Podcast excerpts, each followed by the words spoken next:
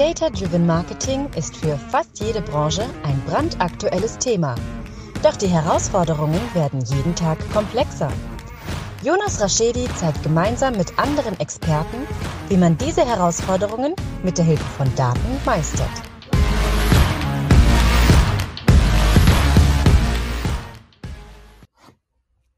Herzlich willkommen zu My Data's Better Than Yours, der Data Driven Marketing Podcast. Schön, dass ihr wieder eingeschaltet habt. Heute ein sehr spannender Gast. Vielleicht erkennen ihn auch viele wieder, weil er auch später nochmal was zu seinem YouTube-Thema sagen wird, beziehungsweise auch auf LinkedIn sehen wir ganz viele Videos von ihm. Der Tian Kai von Adidas. Hi. Hallo, hallo. Schön hier zu sein. Ja, schön, schön dich da zu haben und schön dich äh, für meinen Podcast gewonnen zu haben. Ähm, du darfst ja gerne mal ein bisschen was zu dir erzählen, weil heute ist, ist ist es wieder eine leidenschaftliche Folge, weil wir beide so viel Bock zum Thema äh, Daten haben oder du vor allem so der Ambassador zum Thema Digital Analytics äh, bist. Und ich glaube, es wird heute, äh, wird heute eine richtig, richtig coole Folge. Sehr schön, ja. Äh, vielleicht kurz zu mir als Kurzintro. Ne? Also ich bin äh, der Tiankai, ich äh, bin jetzt seit vier Jahren bei Adidas und bin der Director für Social PR und Voice of Consumer Analytics. Das ist, glaube ich, einfach nur fancy Wording, um zu sagen, dass wir uns quasi die Social Media Kanäle, PR Kanäle und alle anderen Konsumenten Feedback Kanäle anschauen, um die zu analysieren und dann quasi äh, Empfehlungen für den Rest von Adidas zu geben, um mehr konsumentenzentrisch Entscheidungen zu treffen. Das heißt, wir schauen uns einfach an, wie zum Beispiel äh, Ivy Park Collaborations wahrgenommen werden oder wir schauen uns an, äh, wie wir besser mit Pharrell Williams zum Beispiel kollaborieren können auf Instagram. Wir schauen uns aber auch zum Beispiel an, wie Leute auf Google zum Beispiel nach veganen Schuhen suchen und versuchen dann herauszufinden, wie wir da den Markt anpassen können und wie wir unsere Produkte dazu anpassen können. Äh, alles in allem, also schauen wir uns einfach wirklich so nah wie möglich Konsumentenfeedback an und versuchen dann daraus abzuleiten, was wir als Adidas am besten machen sollten. Cool. Kannst du ein bisschen was zu deinem Toolstack sagen? Kannst du ein bisschen was dazu sagen, wie groß ist äh, als Director führst du Teams, führst du ein Team? Wie groß mhm. muss ich mir alles vorstellen? Wie hast du das aufgebaut? Ich glaube, das ist immer noch so ganz spannend für, für die Zuhörer. Klar, also ich habe ein äh, Team, ein permanentes Team von sechs Leuten, ähm, aber habe auch jede Menge sogenannte Dotted Lines in die Märkte. Also wir sind ja eine globale Funktion, aber weil wir als globale Funktion auf die Märkte angewiesen sind, auf lokale Expertise, haben wir natürlich auch unsere Leute quasi in den Märkten. Das sind nochmal so um die zehn bis zwölf herum, die quasi aus verschiedenen Ländern uns zuarbeiten. Ähm, ja, das ist so quasi unsere Teamgröße. Cool. Toolstack-mäßig, was, was habt ihr? Wie la, la, ah, ja. ladet ihr die Daten ab? Äh, wie guckt ihr euch die Daten Klar. an? Das sind ja unterschiedliche Disziplinen. Ja, sehr guter Punkt. Also wir haben für verschiedene, sagen wir, Datenquellen verschiedene Tools. Das ist auch ein bisschen gerade im Social Media Bereich sehr abhängig von, sagen wir, legalen Limitationen. Gerade im Bereich Social Media, ähm, was ja auch sehr stark von Facebook, Instagram und Twitter dann quasi eingenommen ist, äh, gibt es sehr viele ähm, Regeln, die wir beachten müssen. Das ja. heißt zum Beispiel, dass wir gar nicht direkt Daten aus Instagram selber scrapen dürfen, sondern wir müssen halt zum Beispiel Third-Party-Tools benutzen. Das heißt, wir haben einmal Social-Media-Tools, wir haben ein ähnliches Tool um äh, ähm, Social-Listening-Tools, wir haben auch ähnliche Tools für PR-Scraping dann, um halt die ganzen Media-Partners abzugreifen. Wir haben aber auch Tools, um uns Suchverhalten äh, strukturiert anzugucken. Ähm, wir haben auch ein Tool, um quasi ähm, unsere eigenen Social-Media-Kanäle dann zu managen äh, und dann zu schauen, wie unsere Social-Media-Kanäle in, im Sinne von Reichweite und Engagement performen. Und wir schauen uns auch natürlich ein bisschen Forschung an. Also da haben wir auch so zum Beispiel gerade im Datenprocessing haben wir Text Mining Tools zum Beispiel dabei, um über Natural Language Processing die Daten besser zu verarbeiten. Wir verlassen uns auch teilweise auf Image Recognition Software, um zum Beispiel auf Instagram dann wirklich auch den visuellen Kontext wieder zu erkennen. Cool. Also ähm, sehr viele verteilte Funktionalitäten über verschiedene Tools. Ich glaube, in total haben wir, glaube ich, zehn bis elf Tools jetzt gerade in unserer Toolbox. Wie muss ich mir sowas vorstellen? Ähm, habt ihr die Tools, guckt, also ist es so ein Best-of-Breed-Ansatz oder versucht ihr auch die Daten irgendwie zu verheiraten, zusammenzufassen? Das ist ja immer Pain in die ja. äh, oder wie, wie, ich weiß, was wie, wie läuft das bei euch ab? Absolut. Also ich glaube, wieder, ne, gerade im Bereich Social Media, da spielen uns wieder mal die Facebook, Instagram, aber auch, sagen wir, GDPR-Sachen, ähm, ja. gerade in Europa, ähm, auch sehr viel rein wir dürfen halt sehr viele sehr individuelle Konsumentendaten, persönliche Daten nicht abspeichern intern. Ja. Ähm, außer es halt halt äh, offiziell natürlich ein Okay gegeben von dem Konsumenten. Ja. Auf Social Media ist das immer tricky. Aber wir versuchen natürlich so viel wie möglich zu internalisieren und das in unserem Data Lake abzubilden, Sehr um cool. dann dann dort die ganzen übergreifenden Analysen zu machen. Ja. Das ist aber, wie gesagt, immer nur bedingt möglich. Das heißt, wir müssen immer so einen Mix zwischen internen Analysen und ähm, dann quasi auch In-Tool-Analysen quasi zu machen. Ja. Ähm, du sagst, wenn wir zu weit gehen mit den Fragen, aber es ist immer so neugierig. Ähm, wie, wie, muss ich mir euer Data Lake-Konstrukt anschauen? Aktuell sind ja, gibt es ja diverse Vorreiter ähm, zu, ich will jetzt erstmal keine Namen nennen, äh, die, die so, so Software-Sachen anbieten. Wie, seid, wie modern seid ihr? Was, was, wie, wie ist euer Konstrukt dort? Ja, ich glaube, da kann ich nicht so viel dazu sagen, okay. ähm, aus verschiedenen Gründen. Ähm, aber zumindest weiß ich, dass wir da schon seit Jahren quasi dran arbeiten, wie wir so einen großen Data Lake auch vielen Leuten zur Verfügung stellen können. Ähm, es war so ein bisschen der, der Punkt auch, dass ähm, Data Lake von Anfang an von allen Analysten in Adidas sehr beliebt war, aber wir konnten das gar nicht stützen von dem ganzen Demand, der da auf einmal kam, was wir alles integrieren wollten und was wir ja, dann alles analysieren wollten. Und es war dann fast schwieriger, erstmal die Prozesse festzulegen, wie wir damit umgehen an so einem großen Unternehmen, um dann überhaupt darauf zu arbeiten. Aber mittlerweile klappt das ganz gut. Wir haben auch festgelegte Partner, mit denen wir daran arbeiten und festgelegte äh, Verantwortlichkeiten und Teams, die sich um die Prozesse kümmern. Ähm, also läuft es momentan ganz gut. Cool. Sehr schön. Das heißt, ihr versucht aus unterschiedlichen Tools eigentlich zusammengefasst, ähm, die, die Daten abzugreifen. Du hast es super nochmal erwähnt, ähm, dass euch natürlich auch, äh, genauso wie zum Beispiel uns, ultra wichtig ist, irgendwie auf, auf, auf Thema Consent, GDPR zu achten, äh, nur, nur wirklich mhm. äh, mit einer weißen Weste unterwegs zu sein, um zu gewährleisten, dass es korrekt ist und dann eben mit Partnern zusammenzuarbeiten, die Daten irgendwie zentral abzuspeichern und dann auch wieder zu demokratisieren, würde ich es jetzt mal bezeichnen. Also dann, dann hast du von genau. Dotted Lines mhm. gesprochen, denen die es wieder zur Verfügung stellen. Echt sehr, sehr, sehr cool, ja. Also auch die, die, die, die Use Cases, die du ja so, so ein bisschen leicht schon angesprochen hast, irgendwie mit vegane Schuhe oder, oder Trendanalysen, die man mal machen kann, da, da, ähm, da kriege ich schon dies, das Leuchten in den Augen, äh, weil das natürlich viele das war sind, die, die man dann realisieren kann. Ja, ähm, wie bist du zum, zum Thema Digital Analytics gekommen? Wie bist du zum Thema Analysen an sich gekommen? Mm, gute Frage. Ähm, also ich würde fast so kurz anfangen mit meiner Kindheit. Und zwar mochte ich schon immer, sagen wir, äh, Werbung und irgendwie das Storytelling dahinter. Also ich war immer die Person, die in der Grundschule auch schon mal Werbetexte zitiert hatte und irgendwie immer das lustig fand. Und die andere Seite war, dass ich sehr klischeehaft auch immer gut in Mathe war. Ähm, das hat aber dazu geführt dann im, im Weitergehenden, dass ich dann äh, damals Wirtschaftsingenieurwesen studiert hatte an der TU Berlin mit dem Schwerpunkt Marketing und IT. Ähm, und ähm, bin dann irgendwie gelandet dazu, dass das dann das Thema Analytics hieß ähm, im, Nachhinein, was äh, damals, als ich angefangen habe zu studieren, noch nicht so definiert war. Aber ich fand es dann immer spannend, dass ähm, komplementär zur traditionellen Marktforschung mit Umfragen und so weiter, wir über digitale Daten so viel mehr herausfinden konnten und nicht nur quasi besser messen konnten, was am Marketing angeht, aber auch wirklich als Forschungszwecke benutzen, um halt Konsumentenverhalten und sowas herauszufinden. Ähm, insofern hatte ich dann, seit ich ähm, dann äh, abge mein Masterstudium fertig gemacht hatte, hatte ich direkt eine Chance in, in China zu arbeiten für eine ähm, Agentur, die heißt TD Reply. Ähm, die hatte damals dann in dem direkt das China-Office ähm, gerade aufgebaut und da konnte ich dann mithelfen, das weiter aufzubauen. Ähm, war sehr spannend. Das war für mich einerseits kulturell meine Wurzeln kennenzulernen, andererseits aber auch, um wirklich in einem sehr dynamischen Markt zu arbeiten. Ähm, gerade im Bereich Daten ist da sehr viel mehr, weil das Thema Privatsphäre einfach sehr viel weniger ein Thema ist, als es hier in Europa ist. Thema. genau, genau. Und ähm, ja, das war sehr spannend. Da war ich dann vier Jahre, kam zurück dann zur ähm, äh, Zentrale wieder von TD Reply in Berlin für ein paar Jahre und bin dann quasi nach ein paar Jahren nach äh, zu Adidas gewechselt.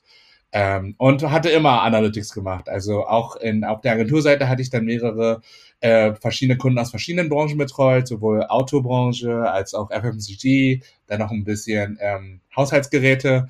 Ähm, und dann aber jetzt bei Adidas natürlich äh, sehr viel mehr in, in Richtung Apparel, Footwear, Retail und solche Sachen. Sehr, sehr genau. Ja, definitiv schon. Also das ist ja auch das Thema und deswegen die, die Warum-Frage ist ja sehr cool und die hast du ja eigentlich auch so schon ein bisschen beantwortet. Ne?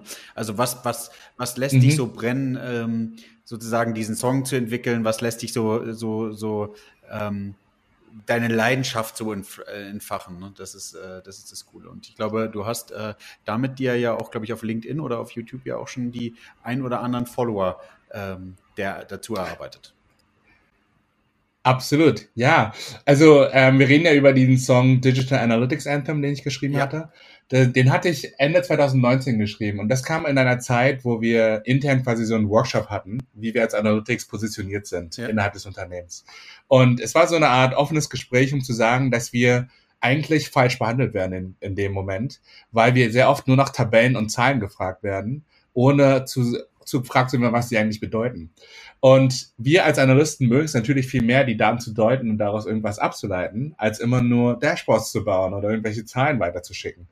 Und in dem Sinne hatte ich dann gedacht, ich bin selber Musiker, habe das schon seit ich fünf bin Klavier gespielt und mochte schon immer irgendwie auch Songs schreiben oder mal Parodien auch schreiben über bestimmte andere Sachen und hatte dann wirklich die Passion, die Inspiration, daraus mal so einen Rap-Song zu machen, obwohl ich überhaupt kein Rapper bin. Aber im Analytics-Kontext hatte ich es mir dann zugetraut und ähm, das hat dann ganz gut hingehauen. Ich hatte auch nicht erwartet, dass dann wirklich das den Nerv von sehr vielen Analysten getroffen hatte die dann genau damit zugestimmt haben, dass es genauso ist. Wir werden die ganze konstant nach Dashboards gefragt, ohne gefragt zu werden, was die eigentlich Zahlen eigentlich bedeuten. Und dann enden die nirgendwo. Dann war's ja. das. Link geschickt, fertig. So ungefähr war das. Und ähm, das war dann sehr schön, auch dann in dem Fall mit sehr vielen verschiedenen Analytics-Leuten äh, verbunden zu werden, inklusive mit dir ja. zum Beispiel, um über das Thema weiterzureden. Ja. Aber ja, deswegen, ich bin auch ein großer Fan davon, einfach mal diesen Stereotypen von dem Nerd, der nur an Excel-Tabellen sitzt und die ganze Zeit irgendwelche Zahlen reinhackt, quasi wegzukommen und wirklich uns mehr als Business-Experten zu ja. sehen. Nur, dass wir halt den extra Edge haben, dass wir auch Zahlen sehr gut verstehen, was uns aber eigentlich einen Vorteil gibt und nicht einen Nachteil.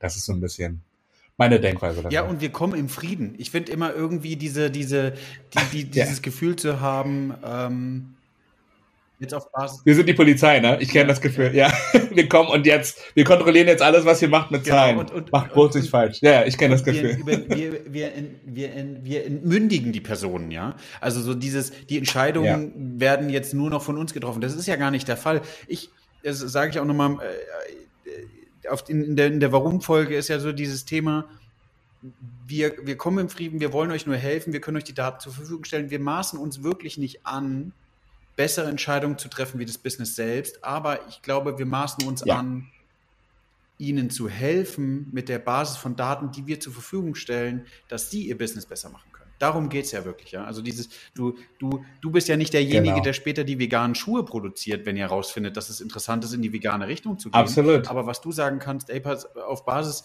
von dem, was die, die Kunden, und das ist ja das Wichtigste, ja, also das sind die ganzen Ideen mit, mit D2C-Brand, äh, Customer Centric und so weiter, ist es ja genau das zu sagen, hey, was interessiert den Kunden? Und wir können auf Basis unseres Kundenverhaltens eben, wir können es analysieren und dann zur Verfügung stellen. Das ist das, wo, wo du, glaube ich, und ich, wo ich dann äh, äh, sehr schnell on fire sind, um zu gewährleisten, hey, das ist, das ist unsere Mission.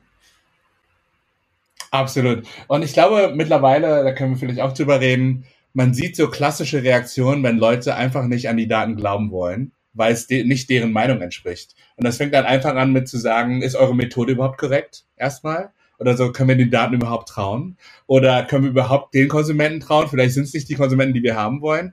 Also sehr halt fundamentale Sachen, um dann clever zu wirken, aber weg vom eigentlichen Thema, dass das, was wir herausgefunden haben, nicht in deren Mindset passt. Und da muss ich auch, da muss man, müssen wir als Analysten sehr viel Geduld mitbringen, um dann alles natürlich durchzusprechen und zu erklären. Wir sind uns sehr bewusst über welche Daten wir verbunden haben und wir sind sehr, ähm, sagen wir, bewusst darüber, dass diese an die richtigen sind. Können wir bitte über das Thema selber reden, nicht über die Methode. Ja. Und ähm, da sind wir nämlich die Experten, ne? Und dann ist es so ein bisschen dieses Autoritätsspiel, uns dann in der, genau in dem Thema, wo wir eigentlich Experten sind, uns dann zu challengen, macht uns dann natürlich extra verrückt.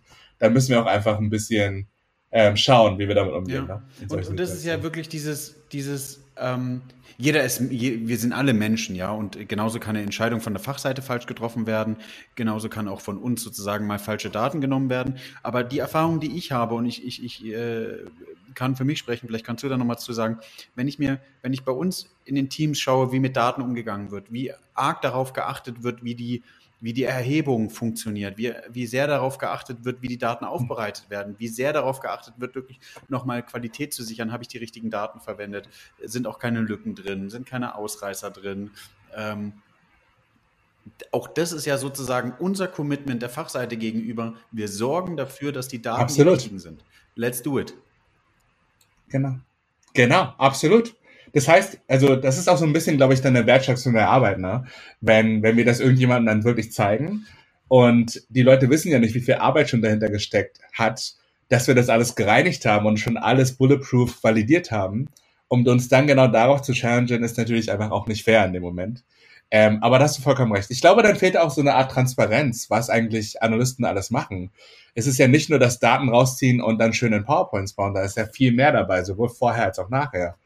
Ähm, das ist ein sehr guter Punkt. Ja, ja das, das, sagst du ja richtig. Eigentlich willst du, und das ist ja so ein Thema Wertschätzung und kann man eigentlich allgemein sagen für, für, für Menschen, die, dass man, dass man, dass man ein ordentliches Miteinander ist, obwohl ich jetzt, um Gottes Willen, ich will jetzt hier nicht sagen, wir werden ganz schlecht behandelt, sondern es ist einfach nur, ich glaube, äh, ja. wir müssen, wir, genauso du und ich, wir müssen, glaube ich, für, für die Gewerke Analytics so ein bisschen über die Stränge schlagen, um zu gewährleisten, dass wir dann den, den, den richtig, das richtigen Maß, den richtigen Maß treffen mit allen anderen.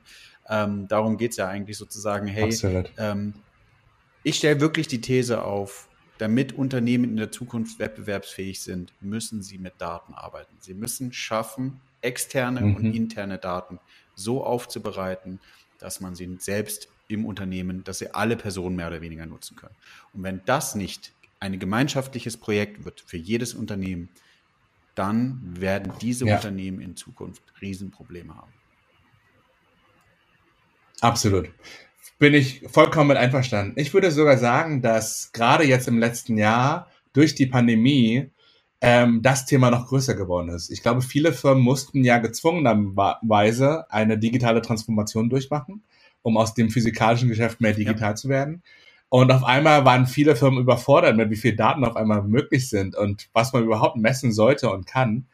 Ähm, es hat aber auch was damit zu tun mit der Vorhersagbarkeit, ne? Im Sinne von, äh, vor der Pandemie war ja alles irgendwie, bestimmte Industrien wachsen so und so viel Prozent year on year und wir haben folgende Opportunities. Auf einmal kam diese Pandemie und viele der Vorhersagen sind einfach nicht mehr eingetroffen, weil die Leute alle noch zu Hause waren und nicht mehr rausgehen konnten und alles Mögliche drumherum. Ähm, und das ist jetzt spannend zu sehen, wo Leute nicht mehr sich selber so viel vertrauen, wie es weitergeht, sondern lieber Analytics fragen, wie sieht's denn jetzt gerade aus und könnt ihr uns vielleicht sagen, äh, wie es denn in der Short-Term äh, aussehen kann, weil wir einfach nicht mehr wissen, wie die Leute in der Pandemie ticken so viel und äh, was man da machen kann. Insofern, ich glaube, es geht in die richtige Richtung. Ähm, ich glaube, es war, gab so eine Art Wake-up-Call für viele Leute auch in dem letzten Jahr um wirklich jetzt auch auf Daten zu schauen und mehr auf objektive Meinungen, äh, objektive Daten zu schauen und nicht auf subjektive Meinungen. Ja, ich, ich ja. habe ähm, hab letztens einen, einen guten Vortrag ähm, gesehen, wo ähm, ein Fashion-Unternehmen gesagt hat, wir haben relativ schnell festgestellt, dass die klassische Fashion nicht mehr funktioniert, dass es eher so die lazy Fashion ist, die mhm. funktioniert. Man sitzt mehr auf der Couch, man geht nicht mehr so viel raus. Ja. Und die haben sehr früh angefangen, genau. den Einkaufsprozess in die Richtung zu optimieren. Also die Einkäufer sind schnell wieder in die richtige Richtung losgelaufen. Und damit haben sie eigentlich nur geschafft, den ganzen Demand, der existiert, ordentlich abzuholen. Und das ist ja auch wieder ein toller mhm. Punkt dafür. Absolut, genau. Ja. Ich finde ich finde es auch spannend, dieses Thema, dass Leute nur noch in äh, gerne Sweatpants und Sweaters kaufen. Ähm, wir nennen das mal Adidas äh, Loungewear, sehr fancy, aber man kann es natürlich auch Lazywear nennen, was ich auch gar nicht schlecht finde. Ja, und das, ja, ja. Ich, ich, ich glaube, dass die, die, die Situation, die hast du vorhin eigentlich ähm, super beschrieben, dieses Fire und Forget, ja. Also ähm, bitte stell mir doch mal ein Dashboard, wo ich so ein bisschen Zahlen sehe, ähm, und, und liebe Zuhörer, wir, genau. wir, wir wollen hier überhaupt gar nicht die Fachseite bashen, sondern es ist eher so ein, äh, eine, eine Therapiesitzung, um jetzt zu gewährleisten, dass wir einmal darüber gesprochen haben und zu sagen, was ist so der nächste Schritt. Und es gilt auch nicht für Digital Analytics, sondern irgendwie genau. für alles ist, ist diese Wertschöpfung in, in, in der Business Intelligence zu sagen, hey, man braucht ewig, um externe Datenquellen anzuschließen. Man braucht lange, um die ordentlich zu modellieren. Man muss die ordentlich verstehen. Man muss wissen, ob man sie verknüpfen kann. Und dann ähm, kommt jemand und sagt, nach einem halben Jahr Arbeit jetzt mal übertrieben, gib mir mal kurz dieses eine Dashboard, dann gucke ich mir die Zahlen an. Ich gucke aber auch nur, ob der Pfeil nach oben oder nach unten geht. Und das reicht mir schon. Und das ist irgendwie, wo wir sagen, den Daten wird es nicht gerecht, was für Möglichkeiten man da noch eigentlich hätte, ähm, an Auswertungen oder an strategischen Entscheidungen da zu treffen. Ja, absolut. Und du hast vollkommen recht. Also wir reden natürlich über sehr extreme Beispiele, sehr ne extreme negative Beispiele. Natürlich ist, äh, ist es in der Realität alles nicht so extrem und nicht so ignorant von den Leuten. Es gibt natürlich auch sehr gute Beispiele von sehr kollaborativen Leuten, die auch wirklich verstehen, was wir machen müssen. Ich würde sagen, aber nur so als Takeaway von dem Ganzen, es hilft immer, wenn man mal auch offen und transparent über Prozesse ja. redet, wie man denn gerne zusammenarbeiten würde. Weil viel davon ist auch einfach ein unausgesprochenes Ding, wo man dann einfach daran gewohnt ist, in einer bestimmten Art und Weise zu machen. Und viele machen es nicht absichtlich. Viele wissen einfach gar nicht, dass Analytics natürlich viel mehr bedeutet, als Dashboard-Links zu äh, geben und äh, Zahlen herauszuzaubern quasi.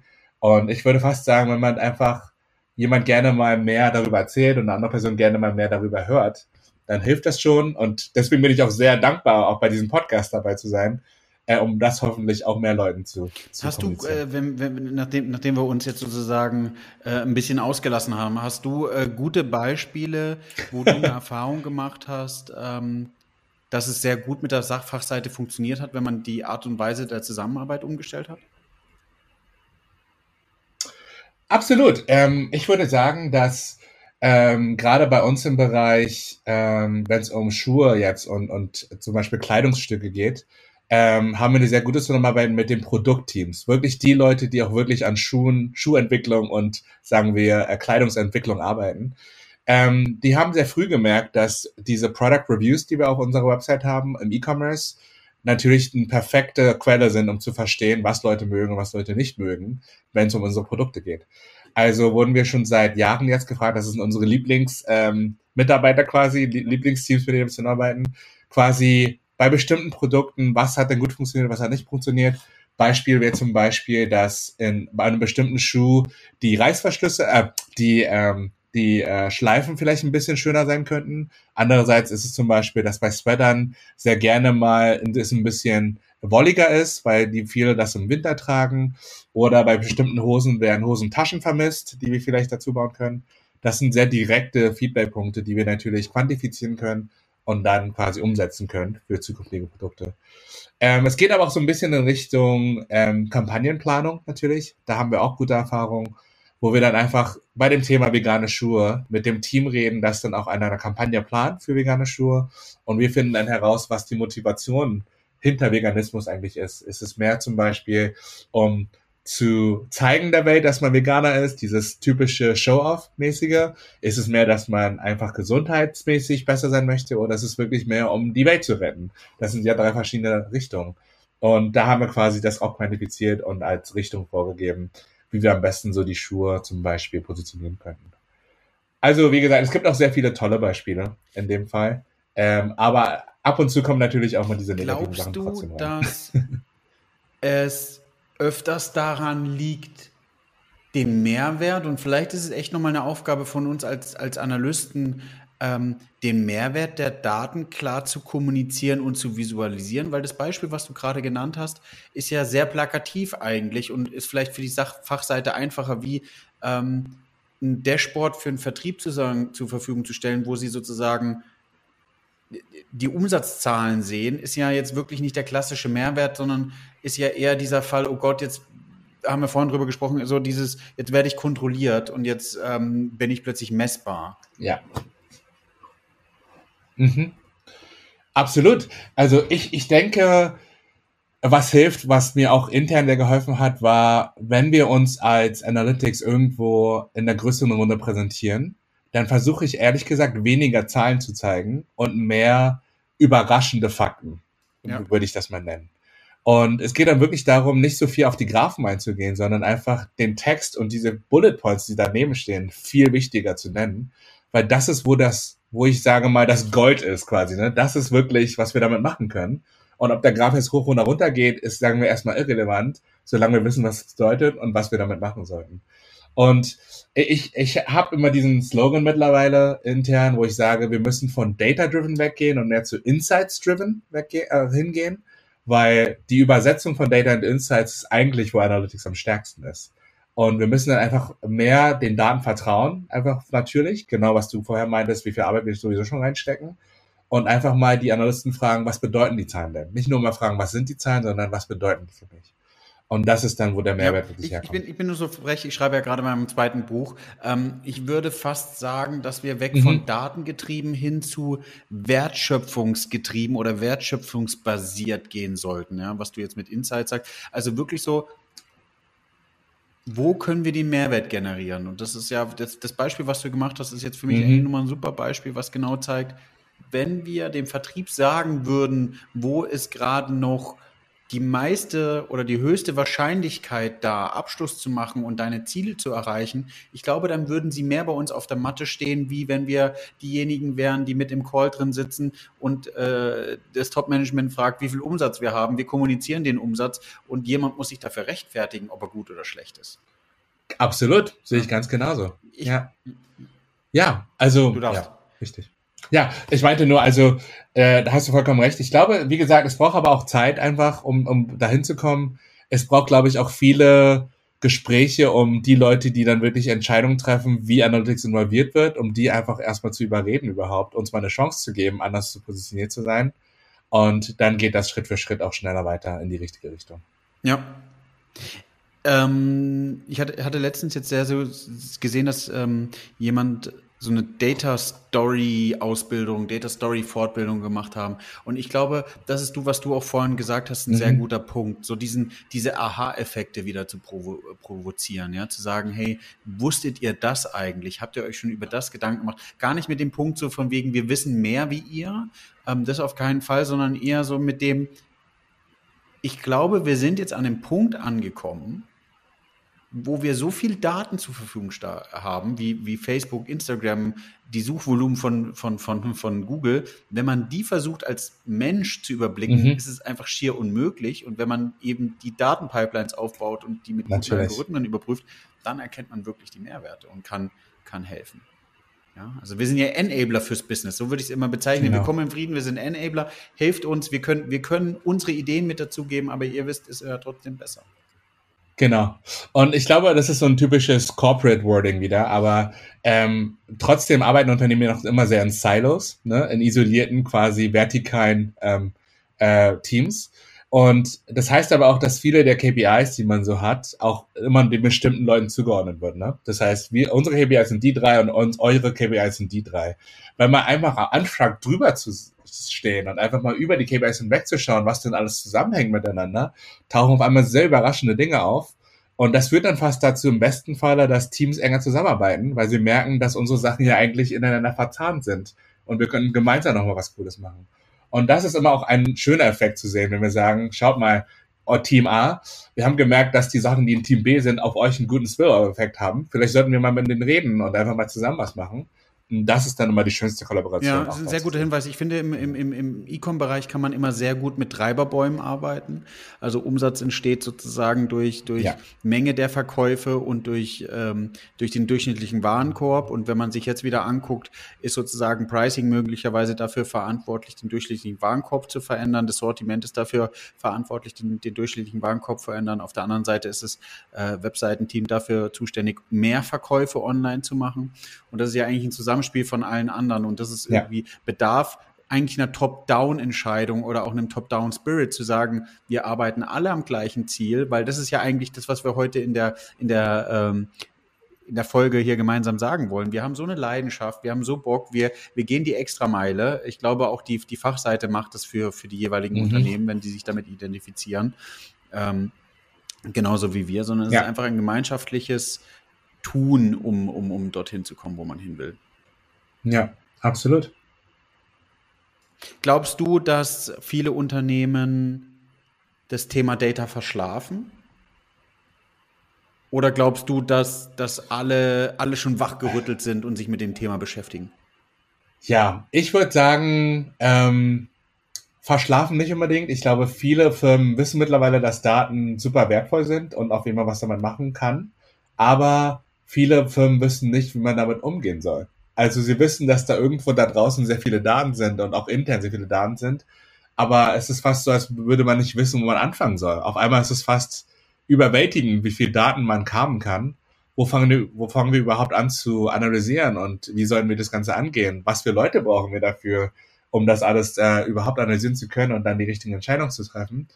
Und das ist so ein bisschen, wo ich fast das Gefühl habe, da fehlt fast ein bisschen Kommunikation und Transparenz in der Industrie gerade, weil sehr viel darüber gesprochen wird, konzeptuell, wie wichtig Daten sind, wie wichtig Analytics ist, wie wichtig AI und Machine Learning ist und so weiter und so fort, aber nicht so viel über das Organisatorische und die Prozesse, die dahinter stehen, um das auch wirklich stemmen zu können.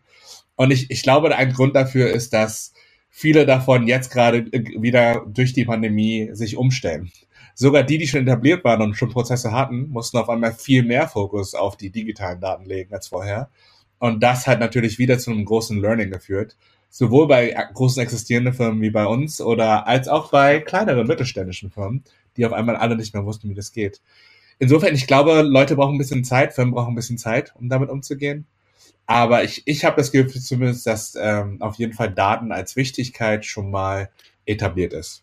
Jetzt muss man nur schauen, ja, dass daraus ja, also auch Werk geschöpft wird. Die, die, genau. Dass die Kultur besser implementiert wird und dass eben auch genauso wie früher etwas starrer in der IT gearbeitet wurde, jetzt flexibler über agile Prozesse gearbeitet wird und dass das irgendwie auch ein bisschen in Business Intelligence Einzug haben sollte, also agiler unterwegs zu sein, um schneller auf ähm, Marktveränderungen reagieren zu können. Ja, genau. Wenn, wenn du einen Tipp geben könntest, unseren, meinen, deinen Zuhörern, ähm, mhm was ist das Thema, wo du glaubst, das kann die Kultur verändern und das kann nochmal dieses Thema Analystenfachseite miteinander verbessern?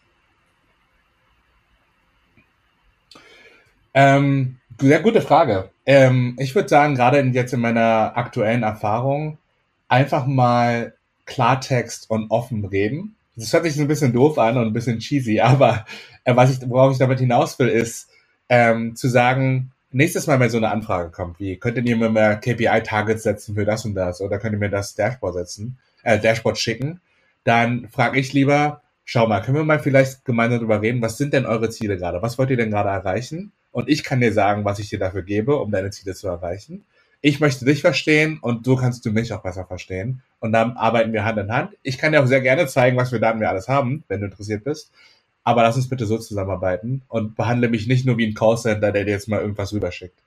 Und äh, das im größten Teil äh, hat sogar einen guten Effekt, weil die Leute nicht daran gewohnt sind, ähm, einfach gehört werden zu wollen. Sondern viele Leute sind halt daran gewohnt, Ja und Nein ja, zurückzukriegen und das war's dann.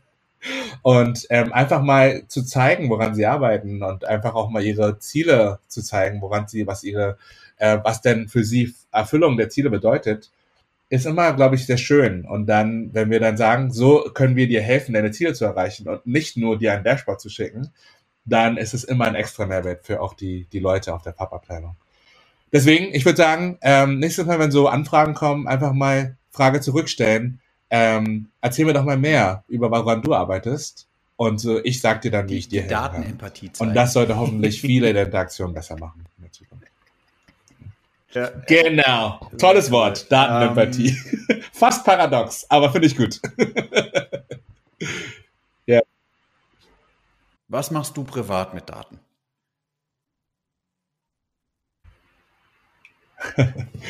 ja, gute Frage. Ich würde sagen, natürlich, ähm, ich würde gerne auch meinen YouTube-Kanal erstmal verlinken. Äh, das ist youtube.com slash kaifeng. Ähm, natürlich habe ich dort meinen äh, Digital Analytics Anthem Song, den alle sich gerne anhören können, die dies noch nicht kennen. Ähm, das ist, können wir gerne bestimmt auch teilen. Ähm, aber ich bin auch sehr ein sehr nerdiger Mensch, wenn es um Popkultur geht. Ähm, zum Beispiel ähm, schaue ich sehr viele Serien und auch Filme und sowas. Aber nicht nur das, sondern ich gehe dann auch auf IMDb und gehe mal auf Rotten Tomatoes und schaue mir diese ganzen Bewertungen an und schaue mir an, was so Trends sind in den Bewertungen und versuche daraus so ein bisschen was abzuleiten. Ob jetzt Staffeln von einer bestimmten Serie immer besser werden oder schlechter werden oder äh, ob ich vielleicht mir bestimmte Folgen nur raussuche aus einer Serie und sowas. Ähm, das macht mir sehr Spaß. Ich glaube, das ist so ein bisschen vielleicht auch, wo die Arbeit dann mich beeinflusst hat aber mir das anzuschauen. Ähm, andererseits auch äh, schaue ich mir gerne mal so musikmäßig Charts an und schaue mir an, wie sich die entwickeln über Zeit. Ähm, Gerade auch, weil so globale Superstars in verschiedenen Märkten vielleicht anders auf die Charts Einfluss haben. Und da sieht man auch mal so kulturelle Unterschiede teilweise sogar, wenn so Themen bestimmt Songs aufgegriffen werden. Also ja, ich würde sagen, so, solange man Daten sehen möchte, sieht man überall natürlich Daten. Aber so Musik und Film und Serien und sowas, da ist so, wo ich immer gerne mal reinschaue. Ähm, Im Privaten. Zu sagen, ähm, ich glaube, bös, böse hört sich auch falsch an, aber so ein bisschen Tiankai und ich versuchen so ein bisschen die Rockstars zu sein im Data-Bereich, um zu gewährleisten, dass wir das Thema wieder sexy bekommen. Ähm, gar nicht im Eigensinn, im Sinne von, äh, dass wir uns hier irgendwie profilieren wollen, sondern dass es darum geht zu sagen, nutzt doch bitte die Daten, die sind da, findet ein gutes Miteinander. Ich glaube, es gibt genug Beispiele, die wir jetzt auch heute genannt haben oder vielleicht auch in den jeweiligen Unternehmen, damit Daten eben wieder attraktiv werden oder auch genutzt werden. Nicht damit wir irgendwas kontrollieren, nicht damit wir irgendwelchen Mitarbeitern die Arbeit wegnehmen oder uns selber äh, die Arbeit wegnehmen, sondern einfach darum, dass man dem Unternehmen, in dem man arbeitet, was Gutes tut und ähm, auf Basis von Daten fundiertere, bessere Entscheidungen treffen. Die müssen nicht immer gleich gut sein oder besser sein, aber man kann jedenfalls nachvollziehen, warum man und wie man die Entscheidungen getroffen hat. Ja, wer, wer weitere Folgen hören will, vielleicht, äh, Dian Kai, kriege ich dich nochmal als zweites Mal in, in Gast später irgendwann äh, dazu. Dann äh, drückt gerne den Abonnement-Button beziehungsweise Abonnieren-Button und ähm, dann würde ich mich freuen, wenn ihr uns irgendwie auf LinkedIn folgt oder uns auch Feedback in der jeweiligen Folge gebt. Ja. Vielen, vielen Dank nochmal an, an, an dich und ähm, ja, ja, sehr schön. Und äh, ja, danke, schön hier zu sein und gerne immer wieder. Yo, to all the digital analysts out there, this is for you. So, listen up, yo. Take a deep breath and I open up my laptop, hacking in my 16-bit super encrypted password. Spotify knows my jam, hashtag productivity. Every morning I get in my zone with the ceremony. Open up my inbox so the game begins now. Bold subject lines with a bunch of exclamation marks. KPIs, KPIs, all I read is KPIs. Nothing will happen until I decide to reply. My tables are bigger than your longest diary entry. I crunch data faster than Sherlock says elementary. If you just want numbers, the phone book has a website, cause I'm a proper analyst with actionable insights. We are analysts, analysts are we. We understand data, translating them is the key. Analytics not just a job, it's a way of living life. We're proud to be analysts, for this reason we unite. Is dashboards. Sorry, but just looking at some charts doesn't make you smart. Business and analytics on this together. Jocks and nerds together make everything just better. Benji helped Ethan make every mission possible. Without help from Q, James Bond could never save the world. Jack Bauer would be dead without Chloe O'Brien. Without a Matrix operator, Neo wouldn't be flying. Aber nach Couch Experiments are better than any Buzzfeed quiz. Nothing makes me laugh out harder than the is. CEO, CMO, CTO, and CIO. They are golden digital, but we are the experts to know. We are analysts, and analysts are we. We are analysts. We understand data, translating the message. Translating data. Analytics not just a job, it's a way of living life. Live your life, yo. We're proud to be analysts. For this reason, verse. What else should I say? Let me brag about my skills the analytics way. SQL, Alteryx, Tableau, MicroStrategy, RN, Python scripts, formulas in an Excel sheet, marketing mix modeling, social media marketing, conversion optimization, paid media efficiency, consumer targeting, data-driven storytelling, voice of the consumer embedded into everything, user experience, mobile app engagement, not to forget data science and data governance. Data is the oil of today's world, but we're the magicians who turn data,